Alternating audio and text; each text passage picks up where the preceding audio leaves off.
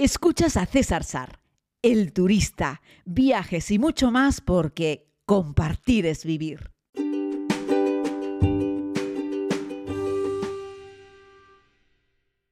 Saludos señoras y señores, saludos querida comunidad, bienvenidos a este nuevo podcast. Eh, les hablo desde Siraz en el penúltimo día de viaje aquí a Irán con los, con los amigos. La verdad es que estamos disfrutando un montón y ayer hicimos dos de las visitas estrella como les comenté. Por un lado, la mezquita rosa, tuvimos suerte, además de buena planificación por parte de, de Yaco y el equipo, porque eh, decidieron que lo viésemos por la mañana a primera hora, que es cuando hay que verlo, porque la luz y, da directamente en las vidrieras que pintan de colores, con un montón de colores, el interior de esta pequeña mezquita. Bueno, la mezquita no es tan pequeña, lo que pasa es que esta sala con vidrieras sí lo es, está repleta de alfombras y de unas columnas muy bonitas, y además el techo está preciosamente decorado. Así es que el conjunto es magnífico. Cuando llegamos con la comunidad había dentro solamente tres turistas más, así es que fuimos de los primeros en llegar. Eso fue una gran ventaja, una, fue muy emocionante porque pudimos hacernos un montón de fotos, hacer vídeos. Es para mí posiblemente el edificio religioso más bonito, al menos el interior del edificio religioso más bonito de toda Irán y uno de los edificios religiosos más especiales en los que he tenido la oportunidad de estar, aunque vayas en grupo.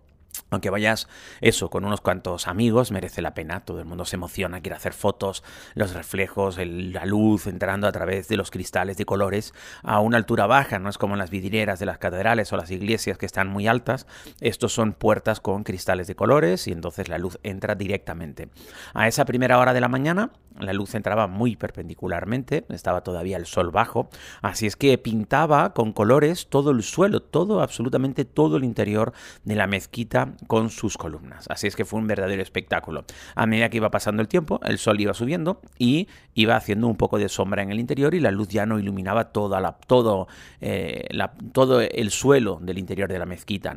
Precioso, es un sitio que yo les recomiendo. Fíjense, solamente por una visita como la mezquita rosa ya merece la pena que hagamos un viaje a Irán, porque he visitado países en los que ni siquiera hay algo tan increíble como eso en todo el país. Y esto no es lo más destacado del país, pero sí es, desde el punto de vista estético y de mezquitas, eh, el sitio más curioso, más bonito, más fotogénico de los que hemos visitado durante este viaje. ¿no? Así es que apúntenselo. La conocida como Mezquita Rosa de Shiraz, se los digo así porque es como la conocen todos los extranjeros, aunque evidentemente tiene otro nombre que realmente no me acuerdo y no tengo una chuleta. Yo hago estos podcasts, eh, pues nada, acercándome al micrófono y hablando durante unos cuantos minutos sin parar y sin preparar un guion. Simplemente he pensado un poco antes qué es lo que quiero contar y así es como lo, así es como lo narro, porque la verdad es que no le podría dedicar más tiempo a esto, ¿no? Pero quería compartir con ustedes cosas diariamente relacionadas con los viajes. Y bueno, de la mezquita rosa, tras un montón de fotos, tras pasar unos momentos fantásticos y muy emocionantes, volvimos a nuestro transporte que nos esperaba en la puerta. Eso es una de las cosas buenas que tiene hacer un viaje en grupo. Ya saben que los viajes en solitario y los viajes en grupo son diferentes y cada uno tiene sus ventajas y sus inconvenientes. Bueno, una de las ventajas de ir en grupo es que te está esperando el transporte en la puerta y de ahí fuimos directamente a Persépolis. Persépolis, Persia, polis, polis, ciudad, la antigua ciudad persa aunque en realidad este nombre como Persépolis se lo pusieron los, eh, se lo puso luego Alejandro Magno y los helenos, los griegos, cuando llegaron e invadieron este territorio, porque creo que se llamaba la ciudad Parsa, simplemente, en, en farsi, en persa, en su lengua original. Pero bueno, al mundo ha pasado a la historia como Persépolis y ellos ponen todos los carteles como Persépolis y así se conoce. Es patrimonio de la humanidad también. Hemos visitado bastantes lugares patrimonios de la humanidad en este viaje. Eh, iba a decir que es sorprendente, pero no, yo ya lo sabía. Es de los países del entorno con mayor número de lugares declarados Patrimonio de la Humanidad. Y Persépolis también está en el libro Guinness de los Récords como la ciudad antigua más grande de toda la historia. ¿no? Esta, este fue el gran imperio, ¿no? el gran imperio persa, la gran capital del imperio persa. ¿no? Hasta que, bueno, Darío la perdió a manos de Alejandro Magno. ¿no? Había eh, dos grandes eh, ¿no? dos grandes cabezas en ese momento en esta zona del mundo y, bueno pues al final eh, Alejandro consiguió derrotar a los persas en, su propia tierra evidentemente en, Persépolis aunque hay que destacar y así nos lo explicó Shashase la mujer de Jaco y el propio Jaco por supuesto en esa visita muy interesante que hemos hecho ayer a Persépolis que fueron una civilización muy destacada. ¿no? Me gusta diferenciar imperio de civilización, porque ha habido algunos imperios en la historia que tampoco representaban una gran civilización, simplemente tenían mucha fuerza, mucha capacidad destructora, mucha capacidad conquistadora, y otros, como los persas, que fueron consiguiendo agrupar a todos los pueblos alrededor de sí. El primero en conseguirlo fue Ciro, que también visitamos su tumba, y consiguieron crear, además de un imperio, una gran civilización. ¿no? Eh, y bueno, además, eh, respetando las culturas, incluso las religiones que había eh, a su alrededor. Estamos hablando de un tiempo en el que todavía estos reinos, esta Persia no era todavía musulmana. Eso ocurrió un tiempo más tarde. Y, bueno, pues eso, fuimos a Persépolis, que hoy en día son unas ruinas. Eh, bueno, hay una parte, la entrada principal, que ha sido un poco, un poco recuperada y puesta un poco en pie. Hay buenas partes de las ruinas de Persépolis que están repartidas en otros museos del mundo, también hay que decirlo.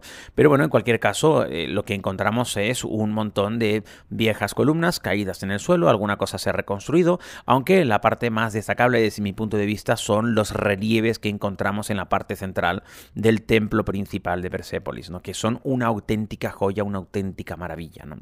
Decir que ahora Persépolis, en diferencia de cuando yo vine la última vez, en el 2016, tiene también unas gafas que son como una Samsung, no son realidad aumentada, son 3D, te las pones, cubre por completo, eh, te abstraes de lo que te rodea, pero están geolocalizadas y entonces te muestra lo que tienes alrededor. No las llevas todo el rato caminando, si no te pegarías, te darías un golpe. Hay puntos localizados donde te invita a colocarte las gafas para poder imaginar cómo era el entorno en el que te encuentras.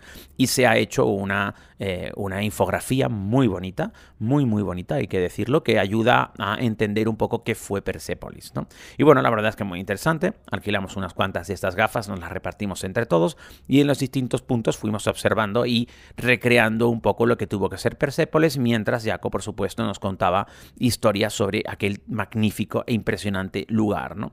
Así es que bueno, esto que sirva para, de nuevo, comenzar al inicio de esta locución y de los podcasts que les he ido contando los días anteriores, para transmitirles que merece la pena venir a Irán, que son no, no solo fueron un gran imperio, sino que son una civilización, que son musulmanes, al igual que sus vecinos, pero son chiitas, no sunitas, y que son sin lugar a dudas, los más desarrollados de todo su entorno. No a golpe de talonario, como los amigos de Emiratos Árabes, que, en fin, era una gente hasta hace 20 años que vivía en el desierto, pastando cabras y caminando y yendo a cabello y poco más, y que a base de vender petróleo han levantado una ciudad de rascacielos. Pero no tiene ningún valor añadido, les falta contenido, les falta historia, les falta civilización, que es lo que tienen nuestros queridos amigos persas, nuestros queridos amigos iraníes, más allá de la geopolítica, más allá de la dictadura religiosa, más allá de todas esas cuestiones, mm, el imperio persa, lo que hoy en día es Irán, merece la pena una visita. Está repleto de lugares espectaculares, como los que les acabo de narrar, como la Mezquita Rosa, por ejemplo, o la siempre increíble, fascinante Persépolis. Es una de esas visitas que tienen que hacer. Es uno de esos monumentos, es uno de esos yacimientos arqueológicos en el mundo que hay que visitar para poder tener una visión global y para poder entender lo que es hoy el mundo. Así de sencillo. Si visitamos a los romanos, visitamos a los griegos y nos damos un paseo por algunas otras culturas y civilizaciones de antaño, como por ejemplo los mayas, los incas y los aztecas, tenemos también que venir a Irán y conocer un poco más sobre lo que fue el gran imperio persa. Un abrazo muy grande a todas y a todos. Mañana más.